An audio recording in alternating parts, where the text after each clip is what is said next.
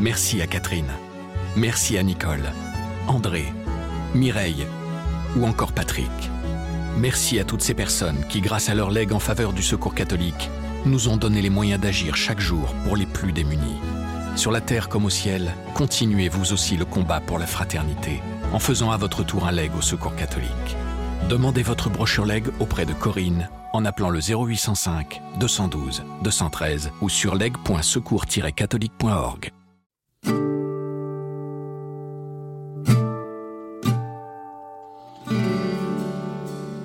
C'est un peu l'école du ciel, l'adoration. Se préparer à voir Dieu face à face.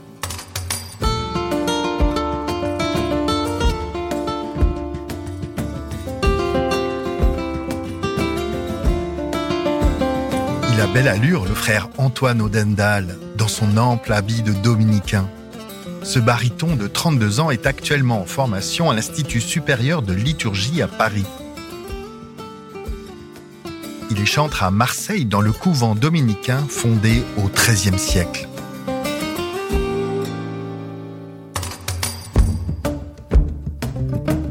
Frère Antoine a véritablement découvert l'adoration eucharistique en entrant dans l'ordre des dominicains il y a une dizaine d'années.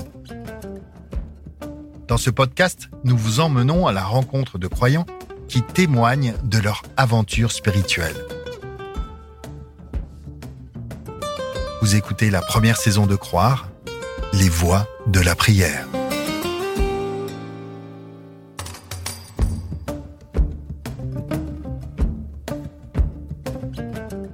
Je suis Gilles Donada, journaliste à La Croix. J'ai rencontré frère Antoine lors du dernier pèlerinage du Rosaire à Lourdes. Il animait les célébrations réunissant plus de 13 000 personnes sur l'esplanade du sanctuaire. Après avoir posé mes micros dans la chapelle de l'adoration, située derrière l'église Sainte-Bernadette, j'ai retrouvé frère Antoine à l'intérieur de l'immense basilique Saint-Pédis pour un échange au milieu des allées venues des pèlerins.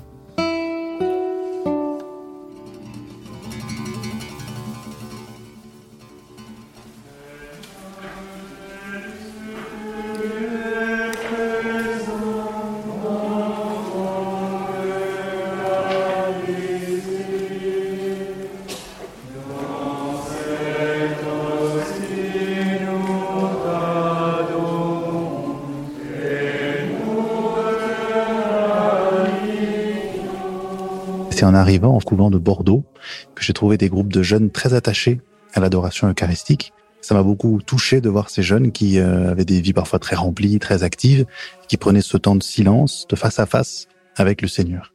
C'est vraiment venu comme une pratique régulière, intense, profonde, personnelle et de prière euh, vraiment souhaitée et recherchée, plutôt dans l'ordre assez tard dans ma vie de foi.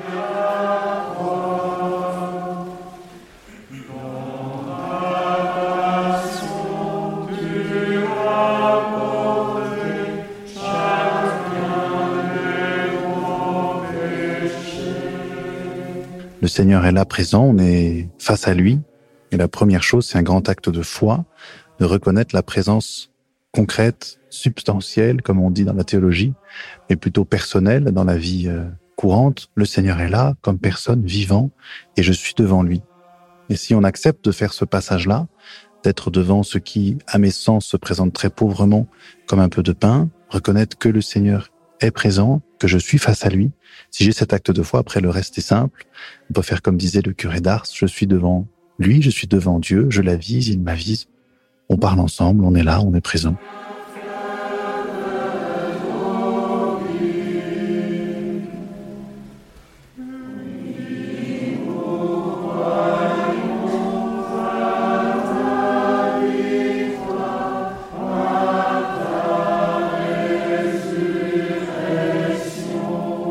C'est bien la parole du Christ qu'on entend à chaque messe. Ceci est mon corps qui doit résonner quand on arrive à une adoration.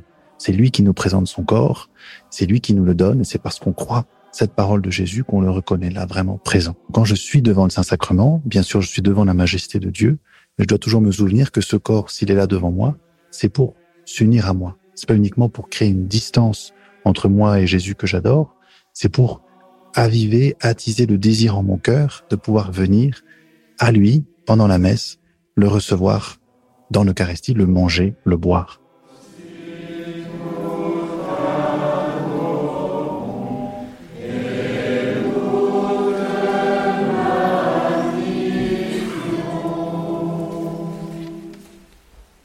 pendant la messe ou pendant l'adoration, c'est Dieu qui se proportionne à moi en prenant un aspect que moi je peux gérer. Avec mes yeux, je peux voir ce qui ressemble à du pain. Avec ma bouche, je peux manger ce qui ressemble à du pain. Et c'est lui qui va venir être présent dans ce pain que je regarde, dans ce pain que je mange, pour que je puisse être uni à lui. Au ciel, c'est l'inverse. C'est pas Dieu qui s'adapte pour que moi je le puisse le voir. C'est Dieu qui m'adapte moi pour que je puisse le voir ce qu'on appelle en théologie la lumière de gloire, le lumen glorier. Dieu me donne une certaine capacité à le regarder face à face au ciel. Donc c'est quand même beaucoup plus intense, je pense, comme vision, celle du ciel, que celle de l'adoration. Sinon, n'importe qui rentrerait dans une chapelle comme euh, André Frossard, se mettrait à genoux, se convertirait. On voit en pratique que c'est pas tout à fait ça. Il y a quand même des personnes qui rentrent dans une église, ils voient quelque chose de blanc devant, comprennent pas bien ce qu'il s'y passe. Alors qu'au ciel, n'importe qui qui rentrerait comme ça par hasard, à tenter que ce soit possible, serait absolument saisi d'être devant Dieu et de pouvoir le regarder comme ça.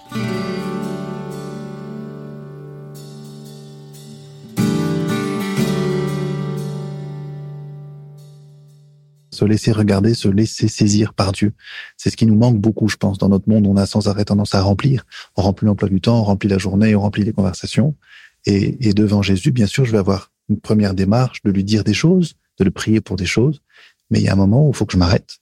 Il faut que je me mette en silence, que j'accepte que si je crois qu'il est là, lui aussi a quelque chose à me dire, et c'est lui qui me regarde. Le signe même de, de l'ostensoir qu'on met autour de l'hostie, je pense, veut nous dire cela. Jésus comme un soleil, dont les rayons partent du sang pour venir jusqu'à mon cœur. Ce c'est pas uniquement moi qui vais envoyer des choses vers Jésus, mais c'est Jésus là présent qui va me regarder et m'envoyer quelque chose dans mon cœur. Se laisser regarder par Dieu, c'est aussi, je crois, apprendre à, à accepter un regard profond, un regard d'amour que moi, j'ose pas poser sur moi-même souvent. Je me regarde parfois avec gêne, avec honte, j'ose pas assumer tout ce que je suis. Le péché en moi euh, me fait détourner le regard de moi-même. Devant le Saint-Sacrement, j'ai pas le choix. Je suis obligé de me laisser regarder entièrement dans ce que j'ai de bon, dans ce que j'ai de moins bon. Et souvent, le, le contact avec le Saint-Sacrement, l'adoration prolongée, va me donner ce désir de faire la lumière dans mon cœur, de voir les lieux où cette lumière qui vient de l'autel n'arrive pas bien à rentrer, et peut-être aller jusqu'à la confession et à laisser le Seigneur entrer jusque-là.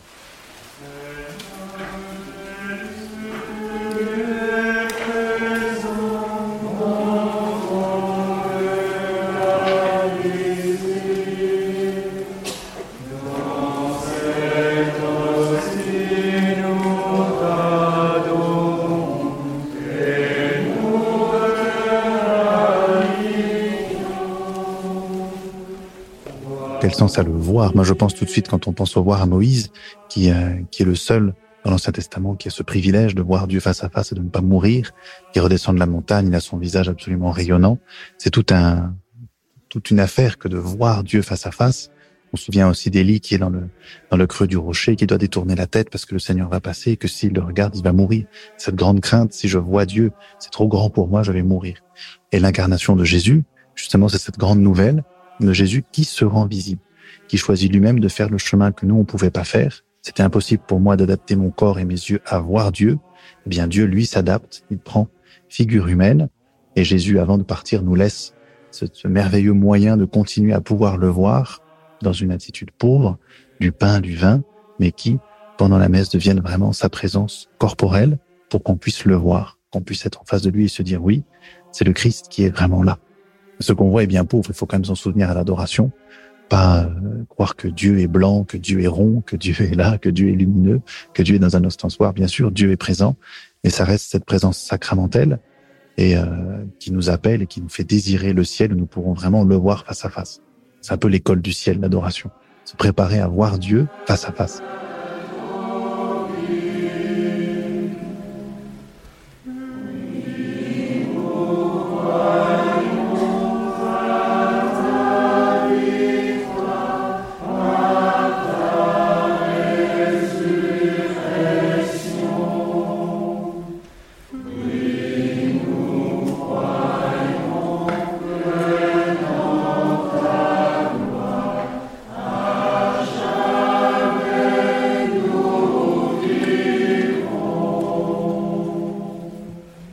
Tout ça présence réelle.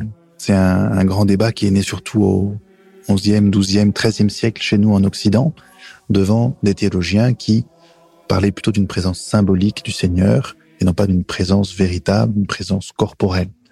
Et nos théologiens occidentaux ont beaucoup, beaucoup euh, combattu, défendu cette foi profonde dans le fait que le Seigneur est vraiment présent. Pour cela, on se base simplement sur la parole de Jésus dont je parlais tout à l'heure. Ceci est mon corps livré pour vous. Que dans ce verbe être, on l'a compris au sens tout à fait premier, il est vraiment, il est là, présent. Et après, il a fallu rendre compte de cette présence. Ce qui, pour les pères de l'Église, se disait de façon beaucoup plus naturelle. Jésus était présent. On a des belles homélies de, Saint Cyril de Jérusalem qui parlent des, des miettes de l'hostie qu'on pourrait recevoir dans sa main comme des, paillettes d'or qu'il faudrait pas laisser tomber de ses mains. Donc on voit bien à quel point il y a vraiment un respect profond pour le mystère de l'Eucharistie, pour la présence du Christ, mais qui va pas être expliqué philosophiquement avec ces termes de substance, ces termes de présence réelle qu'on a aujourd'hui. Il faut attendre le, le Moyen Âge, l'université en Europe, pour qu'on essaye vraiment de creuser et de comprendre ce que c'est la présence réelle. Et donc aujourd'hui, en théologie catholique, nous disons que le Christ est vraiment présent en sa substance. La substance, c'est ce que je suis profondément. Donc non pas la couleur de mes cheveux, non pas la taille que je fais, non pas le poids que je fais. Ça, c'est ce qu'on appelle en philosophie les accidents. La substance, c'est les accidents. Et la théologie catholique va dire que Jésus est là par sa substance, mais ce que je vois d'accidentel, la couleur, la forme, tout ça reste évidemment du pain, il n'y a rien qui change avec mes yeux, avec le poids, avec le goût dans le moment de la conversion eucharistique. Ce qui change, c'est ce que c'est. Je dis que ce n'est plus du pain, mais c'est le corps du Christ. Mais ça n'est pas ce qui apparaît. Tout ce qui apparaît est la même chose. C'est pour ça qu'il y a cet acte de foi imposé pendant la messe. Il n'y a rien qui m'est donné, à part quelques miracles eucharistiques. Moi, personnellement, je n'en ai jamais vu. Ou euh, parfois, dans l'histoire, l'hostie est vraiment devenue rouge ou avec de la chair ou avec du sang. Moi, j'ai jamais eu ça. Il a fallu toujours croire profondément au moment où euh, enfin, toute la prière eucharistique se déroule que c'est bien Jésus qui est là présent sur l'autel et non plus du pain. Même si moi, je vois que du pain, je goûte que du pain. Je crois vraiment que substantiellement, réellement, c'est le corps de Jésus qui est là. ubi caritas et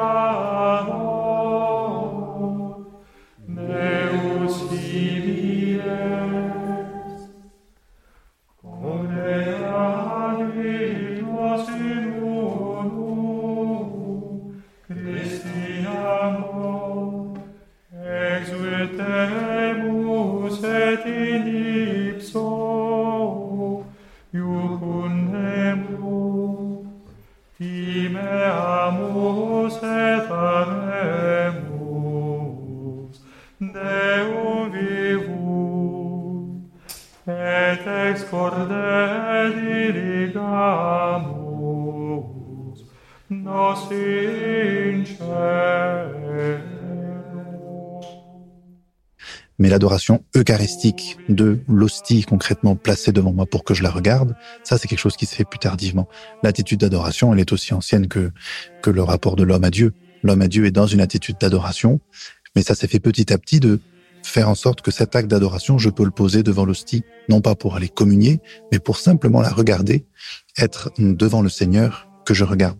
Donc ça, ça commence, je pense, autour de la controverse du XIe siècle dont je parlais sur le réalisme eucharistique. Est-ce que Jésus est vraiment présent? Plus la théologie répond à Béranger de Tours, qui a cette, cette idée, cette conception d'une présence plus symbolique, plus elle s'attache à la présence réelle. L'acte de l'élévation pendant la messe apparaît à ce moment-là, on est conscient du fait que Jésus est présent, on va élever l'hostie pour que tout le monde puisse la voir. Et petit à petit, cette pratique s'installe, donc dans 12e, 13e, de placer le Seigneur Jésus dans l'ostensoir et de le regarder. Un élément important peut-être au cours du 13e siècle, je crois, c'est les apparitions de Jésus à Sainte Julienne du Mont Cornillon, qui lui demande d'instituer la fête Dieu, la fête du Saint-Sacrement, du corps et du sang du Christ et euh, donc une fête dans l'année qui va s'étendre rapidement à toute l'Église où on célèbre vraiment la présence eucharistique, le fait que Jésus est là présent dans l'Eucharistie. Donc la théologie, puis la pratique, la liturgie va affirmer euh, le peuple chrétien de la présence du Christ dans l'hostie.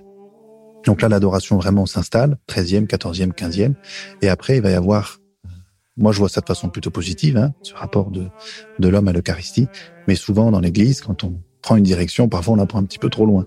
Et donc le fait que l'adoration ait pu supplanter la communion, quelques années avant, avant le concile, dans un peut-être une, une, crainte excessive de ce rapport à Dieu. Dieu est là tellement présent dans l'hostie que je vais avoir peur de m'en approcher pour communier. Donc il a pu s'instaurer dans toute une époque de l'Église une période où on communiait peu, voire presque plus. Il a fallu, dans la discipline canonique, obliger les personnes à communier une fois l'an au moins pour qu'on retrouve euh, quand même ce contact avec Dieu. Et le Concile Vatican II, pour le coup, a fait un, un grand chemin pour essayer vraiment de sortir de cette, de cette crainte de la communion qui avait pu s'installer. Mais déjà, le curé d'Ars invite vraiment largement à la communion et une redécouverte vraiment du l'importance de communier, de communier tôt, au cours du 18, 19, 20e siècle. Et je crois plus qu'aujourd'hui, on ait cette, cette crainte de communier devant la majesté de Dieu qu'on a présent dans l'adoration.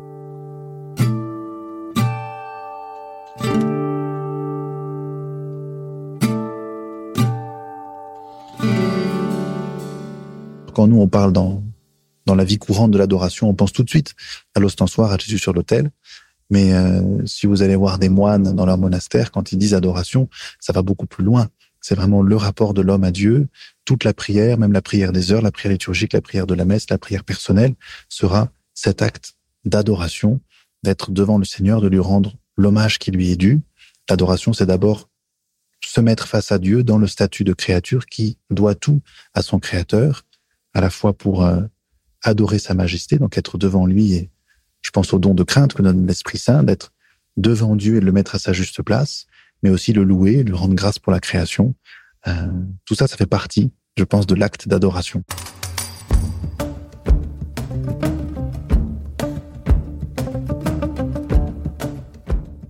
Vous avez écouté le chant de la communauté de l'Emmanuel intitulé Seigneur Jésus, tu es présent.